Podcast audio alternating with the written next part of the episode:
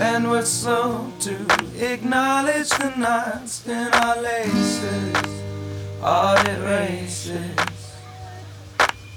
And we go back to where we moved out to the places,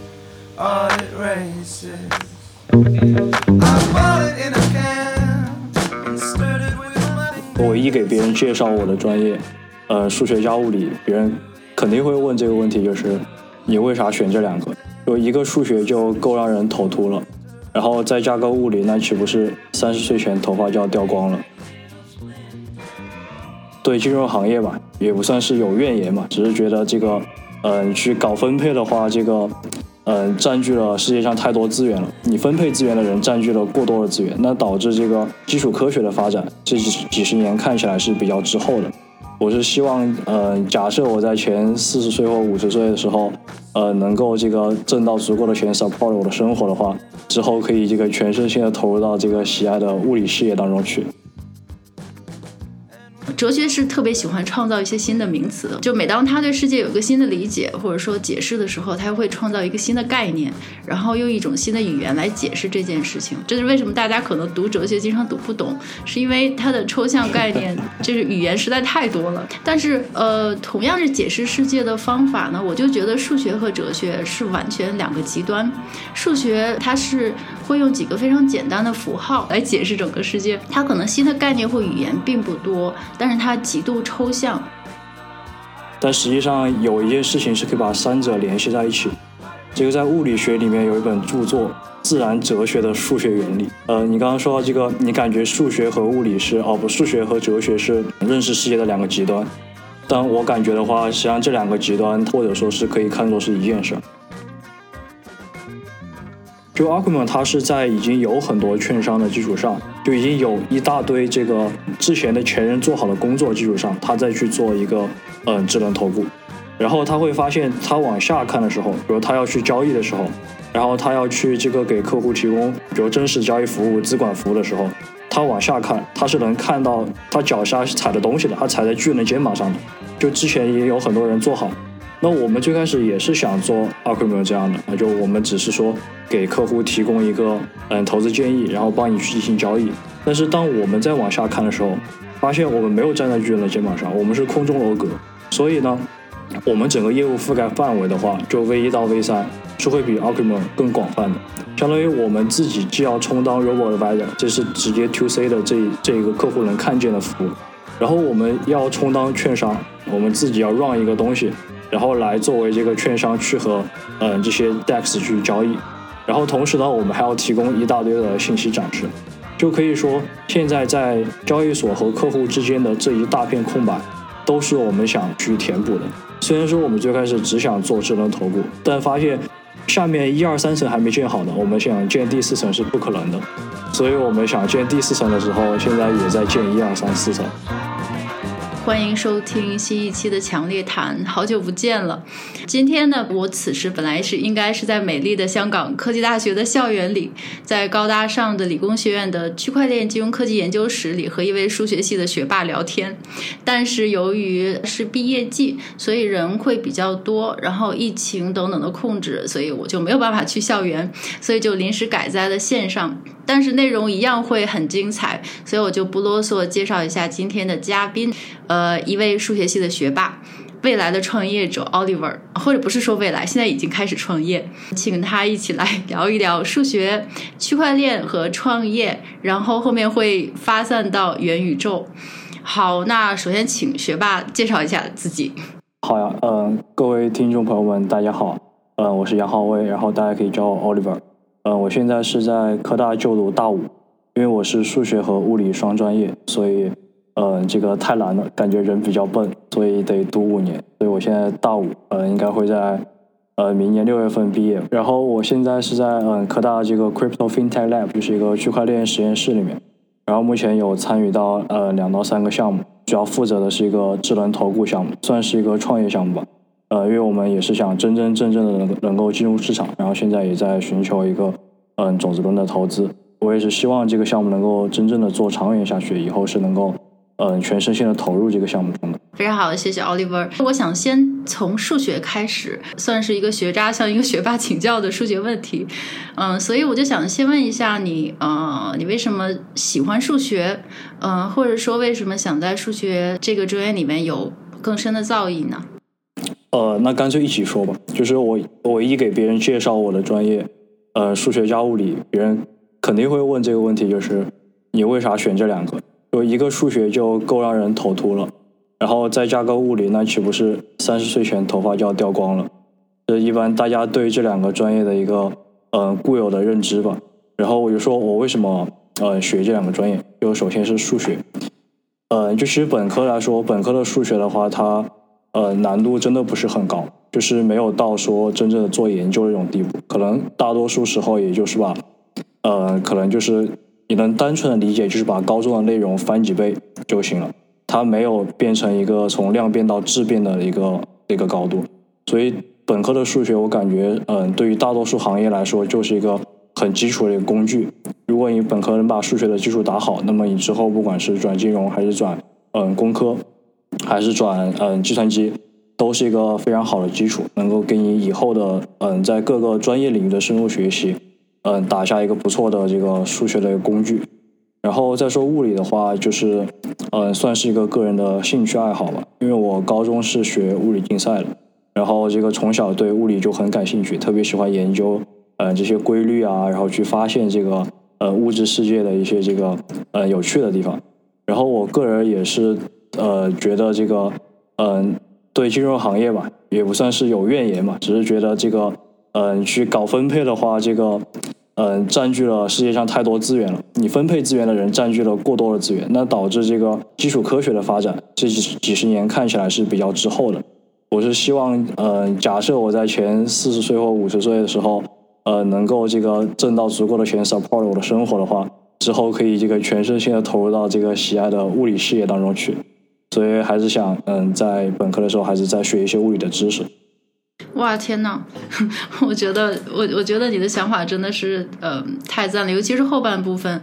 嗯，就是其实你已经是把你自己的短期目标、中期目标和就是最终的长期目标完美的结合在一起。呃，尤其是在你讨论就是金融分配的呃这一点，然后这一点其实我也很想跟你讨论，就是稍后我们在讨论你的创业项目的时候可以仔细讨论一下，因为作为一个呃就是在金融行业的人，我对金融的怨言应该不会比你还少。对这个数学，其实呃，我自己有的时候有一些比较奇怪的想法，嗯，我也想跟你交流讨论一下，就是关于数学。嗯，首先，其实作为作为一个数学的学渣，我自己是，嗯，还还是刚才我讲过，非常崇拜数学学得好的人。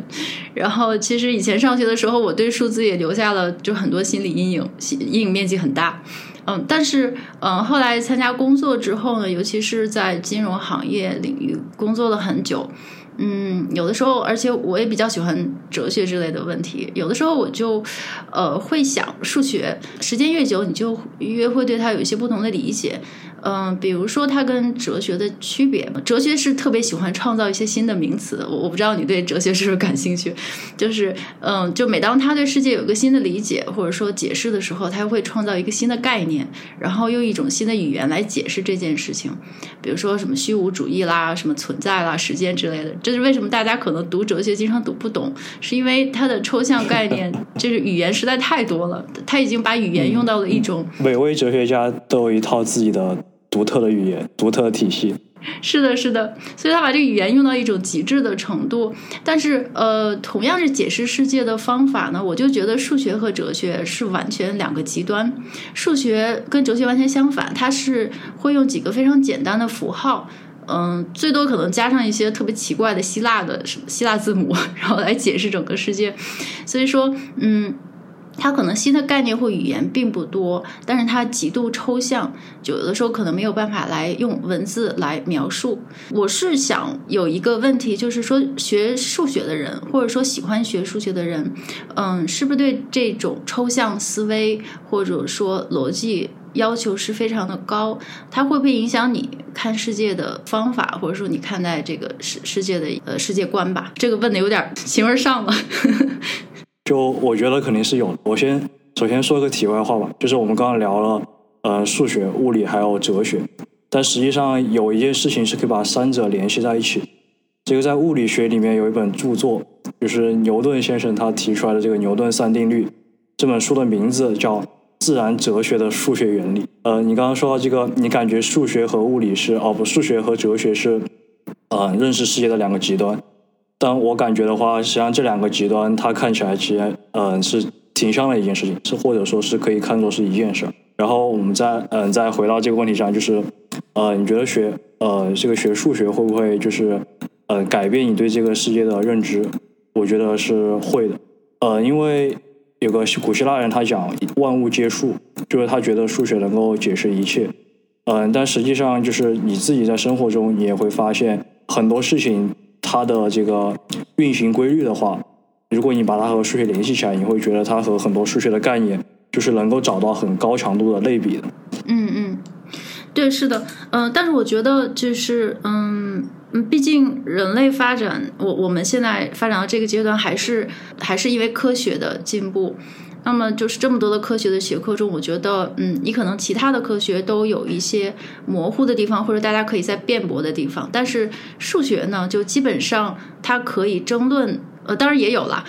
但是我觉得，呃，它基本上就像一个嗯定理啊，或者是说一个特别确定的解释世界的方法，就是它很难被辩驳。比如说，我们天天看这个互联网，就是推特啦，或者说社交网络、微博之类的，你就会发现现在这个世界上这个专家越来越多，就是随便一个人都可以是经济学家，或者说或者说法学家，每个人都可以对任何事情评论，或者说有的时候说的好像看似。还很有道理，但是如果你在群里发一道数学题，马上就鸦雀无声了。所以说，我我是想讲，就是说，呃，这个数学它的或者说它对世界的一些解释的能力或确定性是非常高的，也就是也就导致了，就是它可能在科学中是最确定的一个学科。我非常非常同意你的看法。我突然想到一个，就是一个类比，嗯，就是香农他这个信息论里面，他对信息商的定义是说。嗯，信息的意思就是说，它消除了不多少不确定性，啊这个叫信息。那这个数学我们怎么能怎么定呢？你刚刚说这个数学可以让这呃让这些原理变得更清晰。那我个人觉得数学也可以说是，嗯，数利用数学方法能够消除掉这些原理和规律的不确定性。对。嗯，所以这就引到了我想问你的第二个问题啊，也跟你的创业项目有关，就是呃，因为我知道你选择的创业的领域是区块链，就是可能对区块链不太了解的人，也许不会把它马上跟数学联想起来，嗯，可能大家第一第一个想法就是和比特币联系起来，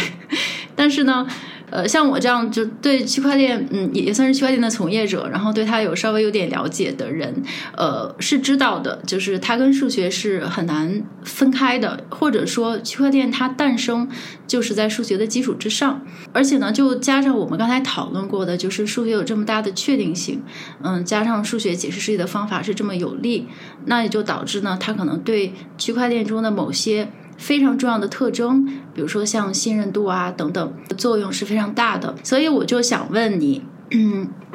那么作为一个数学的呃学数学的人，然后呢，你又选择在区块链创业，那你对区块链呃和数学之间的联系，嗯，是怎么理解的呢？就为什么区块链的创新大都来自于数学？我觉得呃，首先这个问题我们先看一下是不是这样，但我不确定啊，就是我也没数据，也没统计过，我不知道区块链的创新这个。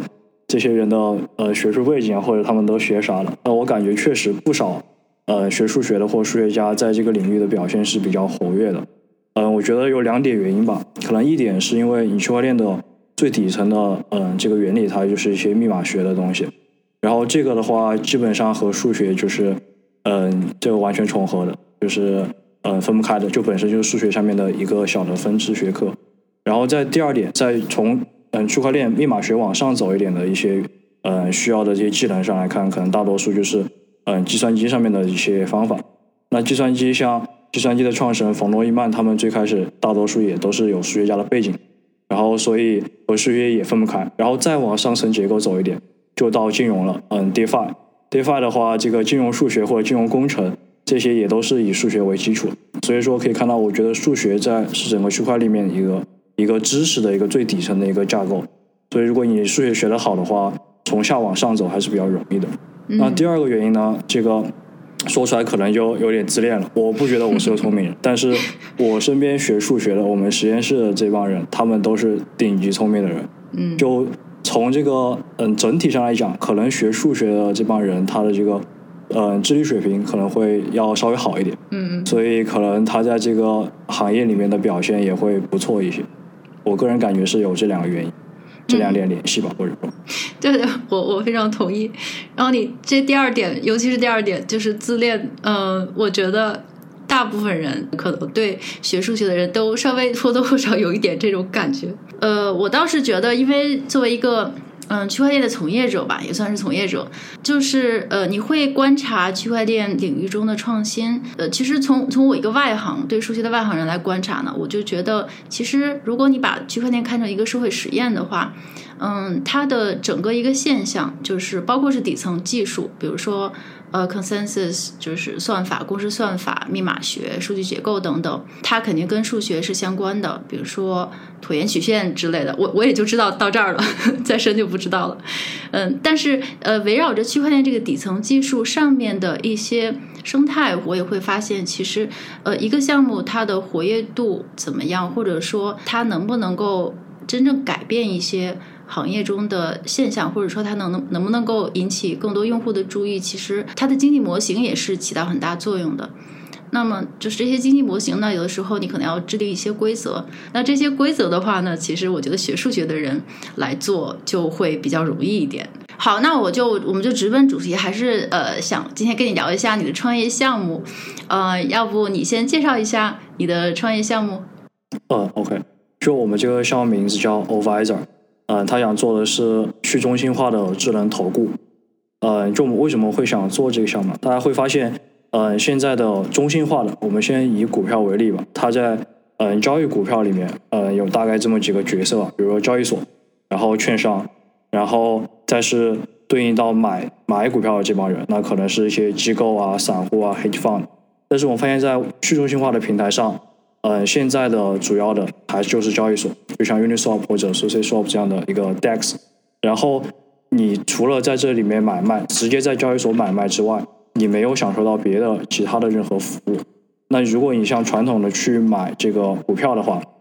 你不会直接和交易所交互，说我拿着钱去交易所买股票。嗯，绝大多数人，呃，也不会和嗯券商席位交互，他是通过像富途牛牛啊、老虎证券啊这样的这种券商再去购买。然后券商它名字顶的叫券商，帮你去买卖股票，但实际上它会给你提供别的一大堆服务，提供不同的策略啊，然后不同的信息展示啊。但我们发现，在 DEX 领域是没有这样的嗯角色存在的，你只能直接去 Uniswap 上买。所以我们就有这么个想法，我们建立一个智能投顾，我们就是一个去中心化的一个嗯投资顾问或者说是券商这么一个角色。来帮助嗯这些散户，他们能够在这个去中心化的平台上，也能享受到像这种中心化一样的这种精致的服务的投资。而且我们是完全去中心化的，我们不希望说我们这个平台收集了一大堆用户的信息，呃，用户的钱放我们这里，我们可以做一些什么操作之类的。我们希望我们这整个这一套呃能够全部给用户展示，然后他们能够对我们百分之百信任。主要就是基于这个目的，所以我们现在想做一个。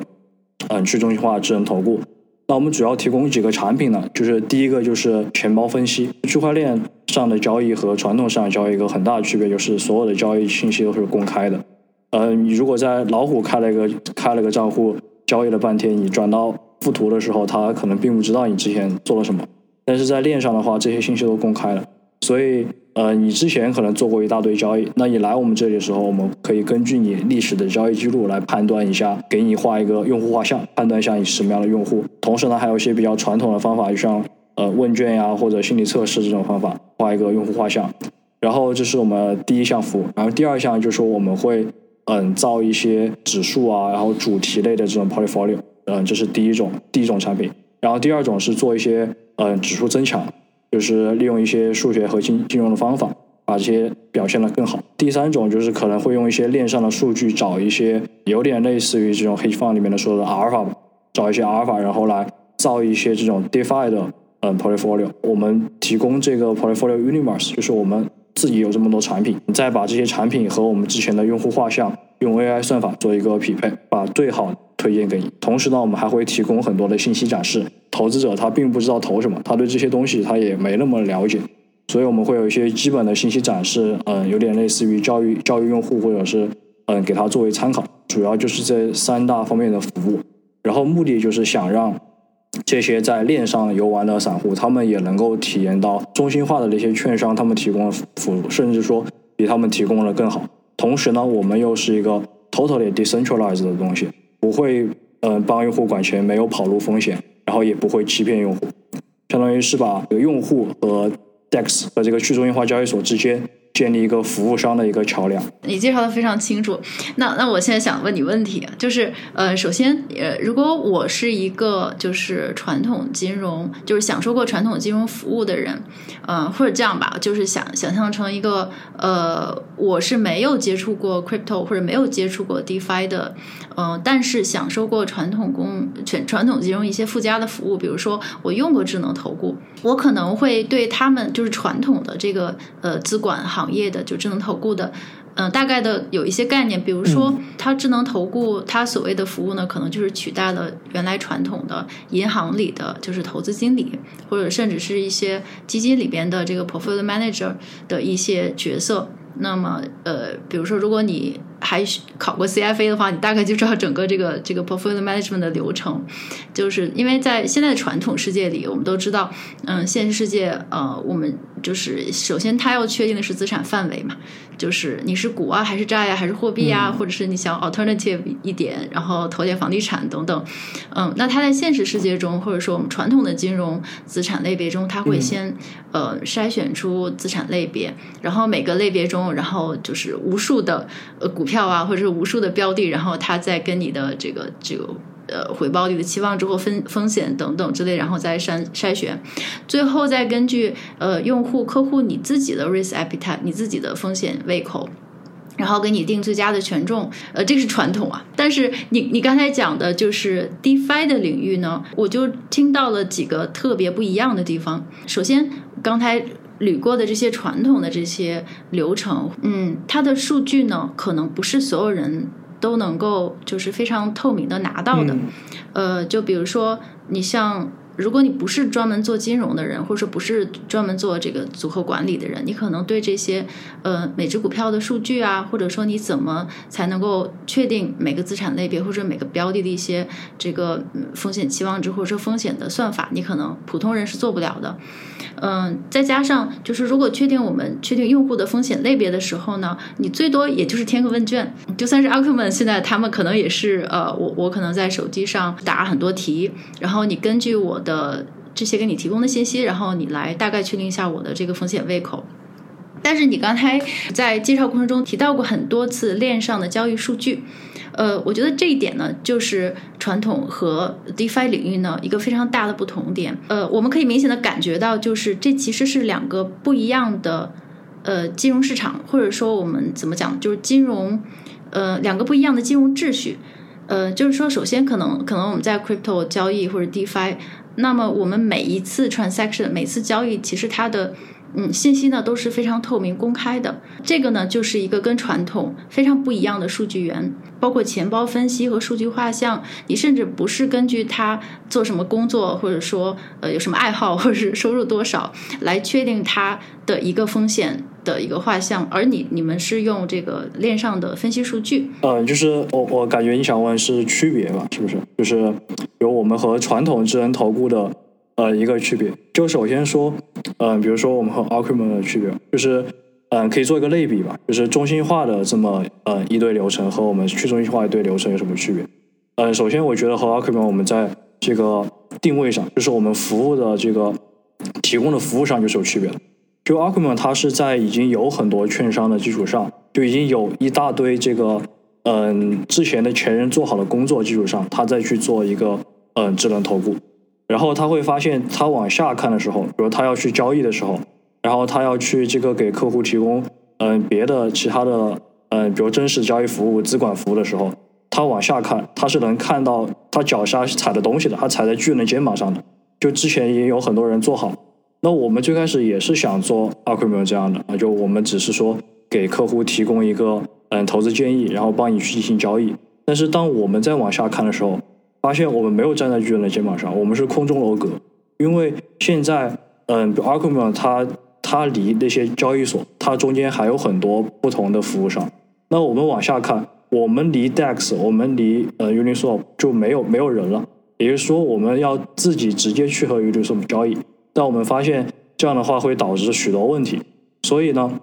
我们整个业务覆盖范围的话，就 V 一到 V 三是会比 a r c h i m 更广泛的。相当于我们自己既要充当 Robo Advisor，这是直接 To C 的这这一个客户能看见的服务，然后我们要充当券商，我们要建一个。呃，你不管是 Layer Two 的话，还是我们呃说的这种池子一样的东西，我们自己要 run 一个东西，然后来作为这个券商去和嗯这些 DEX 去交易，然后同时呢，我们还要提供一大堆的信息展示，就可以说现在在交易所和客户之间的这一大片空白，都是我们想去填补的。虽然说我们最开始只想做智能投顾，但发现下面一二三层还没建好呢，我们想建第四层是不可能的。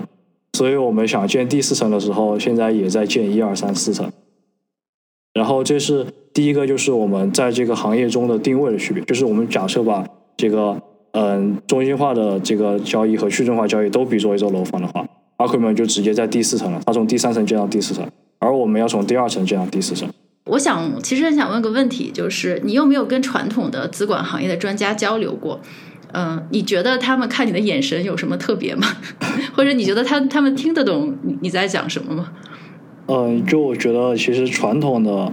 呃，有当然是有交流过的。你包括像呃 a r c h i m 的这个创始人，呃，这个黄学长，对，他是我们也是我们学校毕业的，嗯，是我们学长。然后，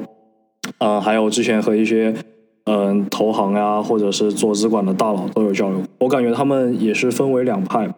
就或者分为三派，有一派是在观望的，然后有一派是他想积极了解的，然后有一派是他实际上已经开始加入了，已经开始在积极行动的。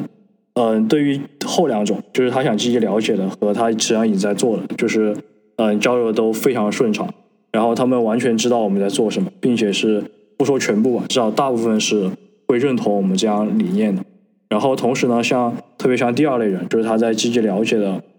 嗯，这类这些前辈啊和专家，他们对我们这些就是我们的策略啊，然后我们的整个产品啊，他们都都能提出很多非常有建设性的意见。因为虽然说，嗯，这个去中心化金融它呃适合中心化，它有很多不一样的地方，但是它毕竟是金融，它会涉及到很多嗯金融工程的一些这种东西，像造 portfolio 啊，看看你的表现啊，然后这些东西的方法，它都是不少是能够通用的。我们虽然说我们在呃，区块链上，嗯，可可能是这个比较有一些经验，但是在你说在金融上，比起这些前辈们，当然是非常非常稚嫩，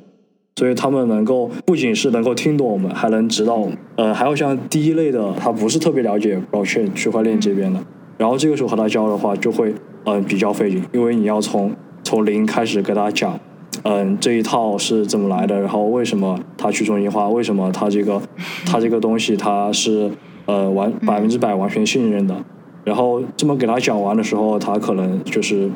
理解起来需要一定的时间。而且，呃，我可以想象他的第一个问题肯定是你这个合规吗？Of of course，有没有 跟跟监管？我听到过很很多次，很多次问问这个问题了。那其实你有没有遇到过，如果真的是做智能投顾或者是呃写模型的，在投行里写模型的人，他会不会问你，呃，你的这个你你所谓的智能投顾，你智能在什么地方呢？你是像我们传统一样用大数据，就是极大的数据量，然后就是高速的算法来算最佳的 portfolio 吗？就他没有把你跟传统的这个。个这个 AI 的 Portfolio Manager 来比较呢？哦，对，就是这，我感觉就是刚才我说的第二类，嗯，这种前这些前辈他们会比较关心这个问题，就是嗯，智能的话叫 Intelligence，就是你包包含了这个人类智慧的，呃，就广义上来讲，你包含了人类智慧的，你用了一些比较 smart 的方法去解决现在的问题的，嗯，就能叫做智能。那你如果狭义上来讲，可能只有用了 AI 的东西，那他才觉得是比较智能。那像我们现在这套的话，嗯，主要智能地方我觉得就在三个吧。我们三个主要的这个服务都是包含了，嗯，不管广义上还、狭义上都会包含一些智能的东西。那你比如说像首先就是钱包分析，虽然说你用户感觉到，呃，你是只看到了自己的钱包分析，但实际上我们背后是把整个链上的数据全部拿下来，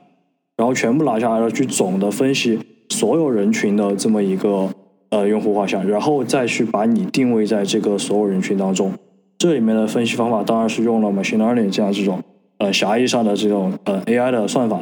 然后其次呢。我们的这种 portfolio，不好意思，我可以插一个问题吗？就是呃，如果你分析这个交易这个链上数据的话，从这些链上数据你可以看出什么样的用户画像呢？比如他密集的做小额交易，他就是一个风险偏好比较低的人吗？还是呃是是怎么是？你能从链上数据看出什么来呢？就首先我们我们先说我们现在 V 一版本，就是目前已经做出来，这个可能没有用太多高深的数据方法。我举先举几个简单例子，那比如说看你的。嗯，持仓的这个比例，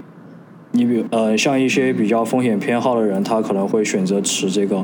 狗狗币啊、史币啊这种这种很波动很大的币。然后像一些比较风险偏好低的，他可能他的整个持仓就集中在嗯 Bitcoin、Ethereum 这种比较大的币上。然后这种是一种去分析风险办法。然后第二种就是看你的这个，比如说你的 maximum drawdown，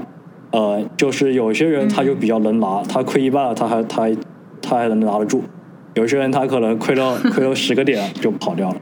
就是这种方法就是能够去看出你这个呃用户画像的。然后当然还有一些链上的呃独特的一些呃信息吧，就比如说看你这个你和哪些钱包有互动啊，然后这种也是一种数学呃数据的分析方法。这是我们第第一个产品，然后第二个就是说我们的这个嗯 portfolio，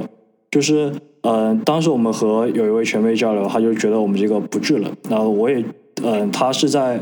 他是很厉害的前辈，他做了 Morgan Stanley 里面的这个推荐算法的。那那我们肯定和他他比不了，那别人这这全球排名数一数二的。但我们比起目前的这些链上的这些产品，我们是有智能。那你比如说，首先就是说这个 index，然后你要造各种主题的 index，像 Metaverse，然后 Web Three。然后这种各种主题的 index，你去选哪些？然后你用什么规则去选？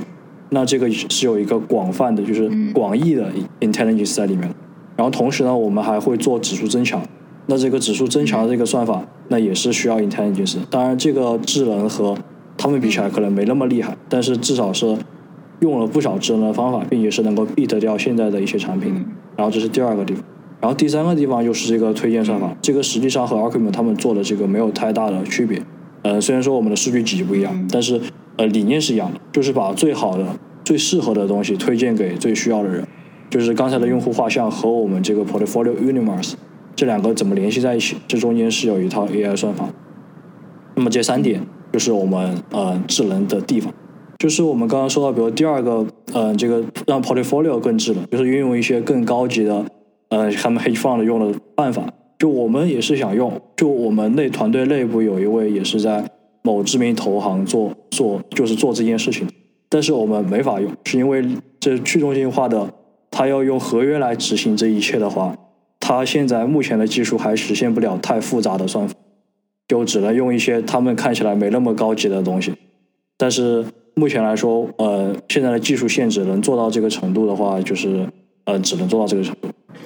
对，是的，嗯，其实有很多项目，包括 DeFi 的项目，大家都在尝试，就是看能不能把现有这个传统金融的东西，能够在 DeFi 上面来实现。嗯，那现在，嗯，就像你说的，包括一些像期权呐等等一些衍生品的交易，其实目前为止在 DeFi 领域还是比较简单的，还没有到那种我们传统金融行业那种 exotic 的地步。嗯，但我觉得这个要慢慢发展吧。对，因为这个。主要还是技术限制，就是说，如果你在中心化交易所，你把比特币或者把呃 ETH 当做是一个一只股票，然后你在中心化交易所想怎么搞怎么搞，你把嗯之前在嗯这个证券市场的全部复制过来都都可以，都 OK 的。但是你如果想在去中心化的平台上，在链上完成这一切的话，就还有很多的技术的限制。嗯，毕竟如果你想给大家更多的自主权的话，你就没有办法。那世界上永远最高效的就是中心了，一个人做，你肯定比一百个人做要要快很多，高效很多。但问题就是，如果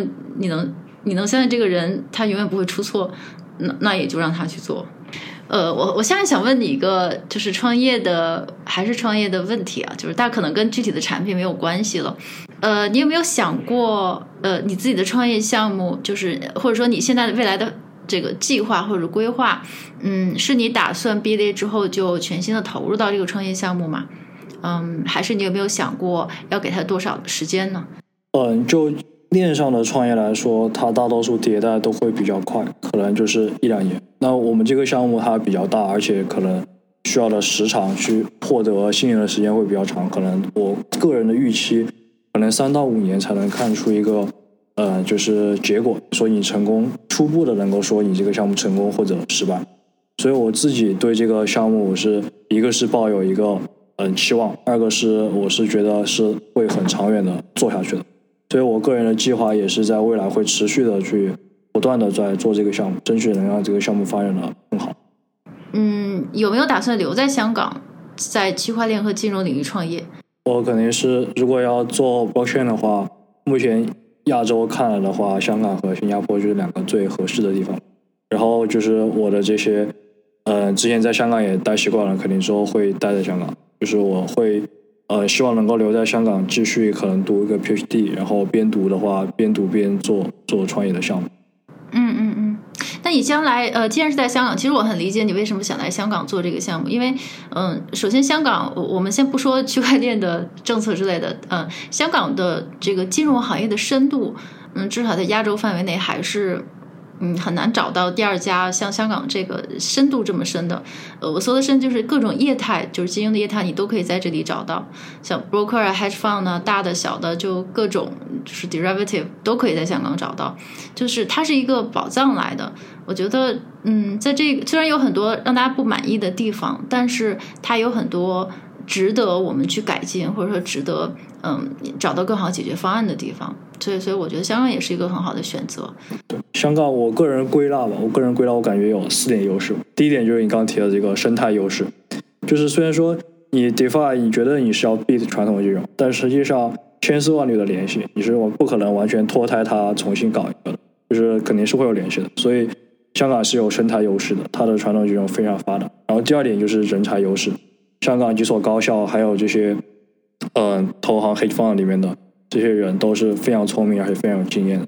然后第三点就是资金优势，你做创业项目的话，融资就是其实最关键的一步。那香港还是这个亚洲金融中心，这个资金量还是比较充足的。然后第四点的话，就可能是一个比如政策监管上的优势，会相对来说轻松一点。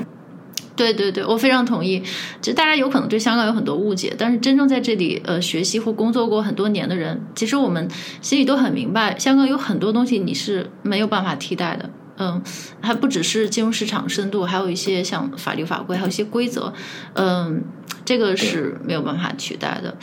就我还是相信，就是某某一位老人说的那句话吧，叫“香港明天会更好”。同意，同意，我也非常同意。嗯。希望你将来的这个项目可以进入到可以改变香港的传统金融行业。呃，其实我我是觉得香港正在动的传统金融行业现在发生了一些很奇怪的变化，我也是很期待看将来会会怎么变化。嗯，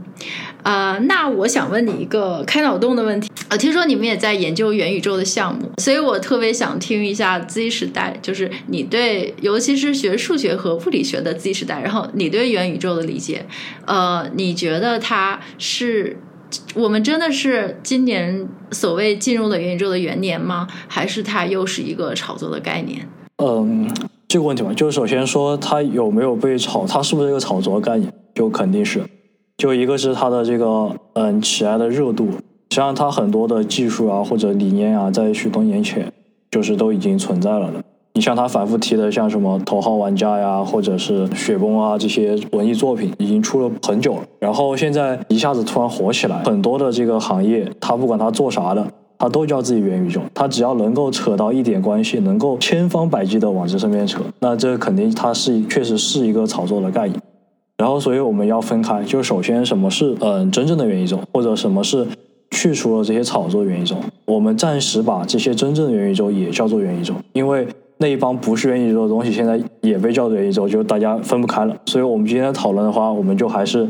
我觉得我们这个元宇宙这个词就专指，呃，我我们之后下下一个问题说的这个什么叫真正元宇宙，然后我们明确什么是元宇宙之后，我们可以再继续深入讨论。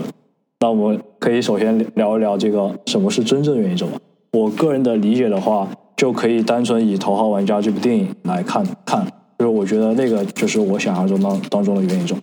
那当然，这个呃，这这部作品也是挺多年，也好几年前的东西了。然后之后的技术发展的话，肯定会让之后会出现的元宇宙，它会比《头号玩家》里面这个至少从技术层面上的角度讲，肯定是会更更高级一些。就是《头号玩家》中的场景，就基本上你一天中的时间，除了睡觉，呃，回到很悲惨的现实中，大部分时间都在元宇宙里边当英雄。是。然后你说别的一些，嗯，蹭热度的话，我就不觉得那些是元宇宙，那些可能只是是一个来偷换概念的一个东西。所以你觉得元宇真正的元宇宙是大家要大家的精神要生活在里边，并且消耗掉自己大部分时间的地方吗？呃，我觉得就元宇宙它是解决的是一个问题，就是你比如说你人要要享受这个人要生活，就是比如马斯洛的一个需求层次，就是你要一个人要有这么多东西，他才能活得比较比较满足。但是现实中他就有一个东西问题，就是他资源缺失。那比如说，你要让一个人他能够得到这么多的满足，那需要什么？我个人感觉是，嗯，资源加上时间乘效率，就是这个时间乘以效率，它是嗯通过人来制造的，但是这个现实中的资源是有限的。那我们换到元宇宙当中，相当于是在呃另一个平行世界里面，它只有时间乘以效率，它是一个有效的一个东西，它是创造了价值的，然后资源它是无限的。这样的话就能够极大的解决现在人类我们目前面临的一个内卷的问题。我个人是这么看的，就是呃，我们为什么要发展元宇宙？为什么要搞元宇宙的目的就就在于此，防止资源过少带来的内卷。嗯嗯，对，这个同意。嗯，其实人的需求也就那几个嘛，就是除了吃喝睡。这些基本的生理需求，你你这个肉体还要生存，嗯，那还有一个基本上是一个无底的黑洞的需求，就是你的精神需求。就人的人的欲望是不可估量的，嗯，所以说，嗯，现在的社会，现代社会就是大家的基本生活可能在能够保障的前提下，那你就要有一个地方去安放你的这些虚拟的需求，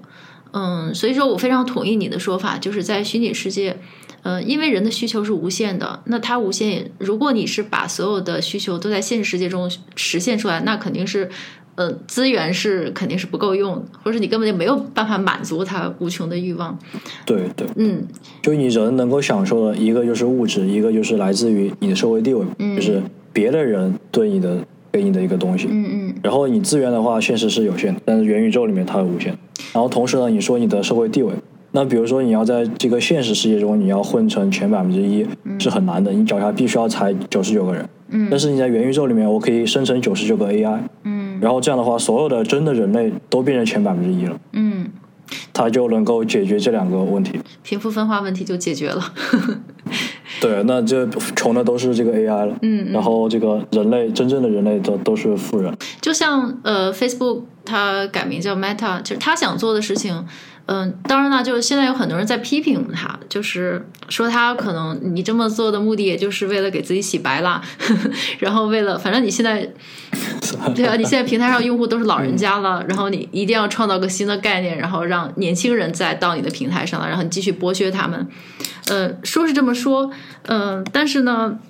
呃，我不知道你有没有看到他那个宣传片呢？就不哦，看了。嗯，那不是我们在那个视频号和抖音上看的那些几分钟的，是他一个完整的七十分钟的。对，那个好几个小时的，就是扎克伯格他那个。对对。讲讲他们整个宇宙的构建。对对，我看完了。是的，是的，蛮震撼的。是的，是的，就是如果大家只看短视频的话，很容易对它产生误解，就是这就是一个噱头，然后你就是继续找个理由剥削大家。但是你要真正把这七十分钟的那个视频看完了，你就觉得其实事情没有那么简单。嗯，因为它大部分的，就是那个片子里大部分的时间，他在讨论一个秩序问题。他其实还真不是说啊，我要设计个什么。呃，科技或者说我要设计什么炫酷的玩法，它更多是就是因为既然人的精神欲望是无限的，你不可能就是抑制大家的心灵的发展，这个是反人性的。就如果说心灵发展没有办法抑制的话，它势必要进入元宇宙的话，那我们提前应该做什么样的准备？就是让这个世界不要那么可怕，或者说不要不要把它搞砸了。他的想法是这样，嗯。听起来还稍微有这么一点道理。就是呃，对我非常关注，就是 Meta 他们做的这些事情，因为我们这个嗯科大也有元宇宙项目，然后也是想在呃提前占领这个 Metaverse 的高地。嗯，就是我个人本来之前我对 Facebook 印象是不太好，就是在特别像在呃一大堆互联网公司里面，嗯，就是我感觉它它在我心目中排序可能会比较靠后。但是我之前呃我买了它这个 Oculus Two。然后我用了它的产品之后，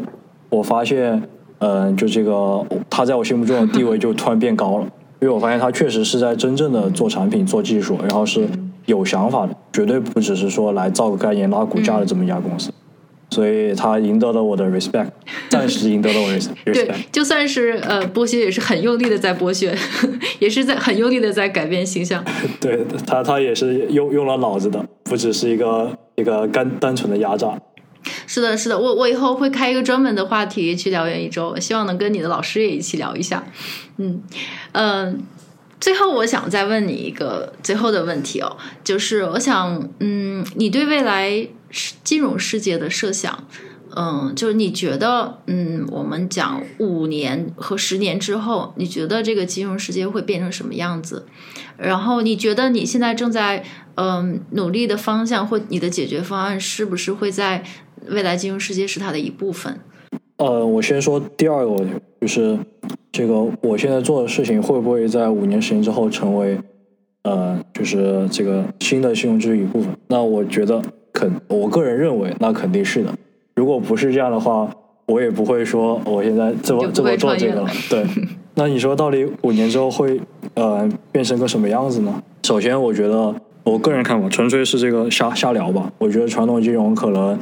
嗯，在未来几年，可能和五到十年，可能会有一次类似崩溃一样的这种现象吧。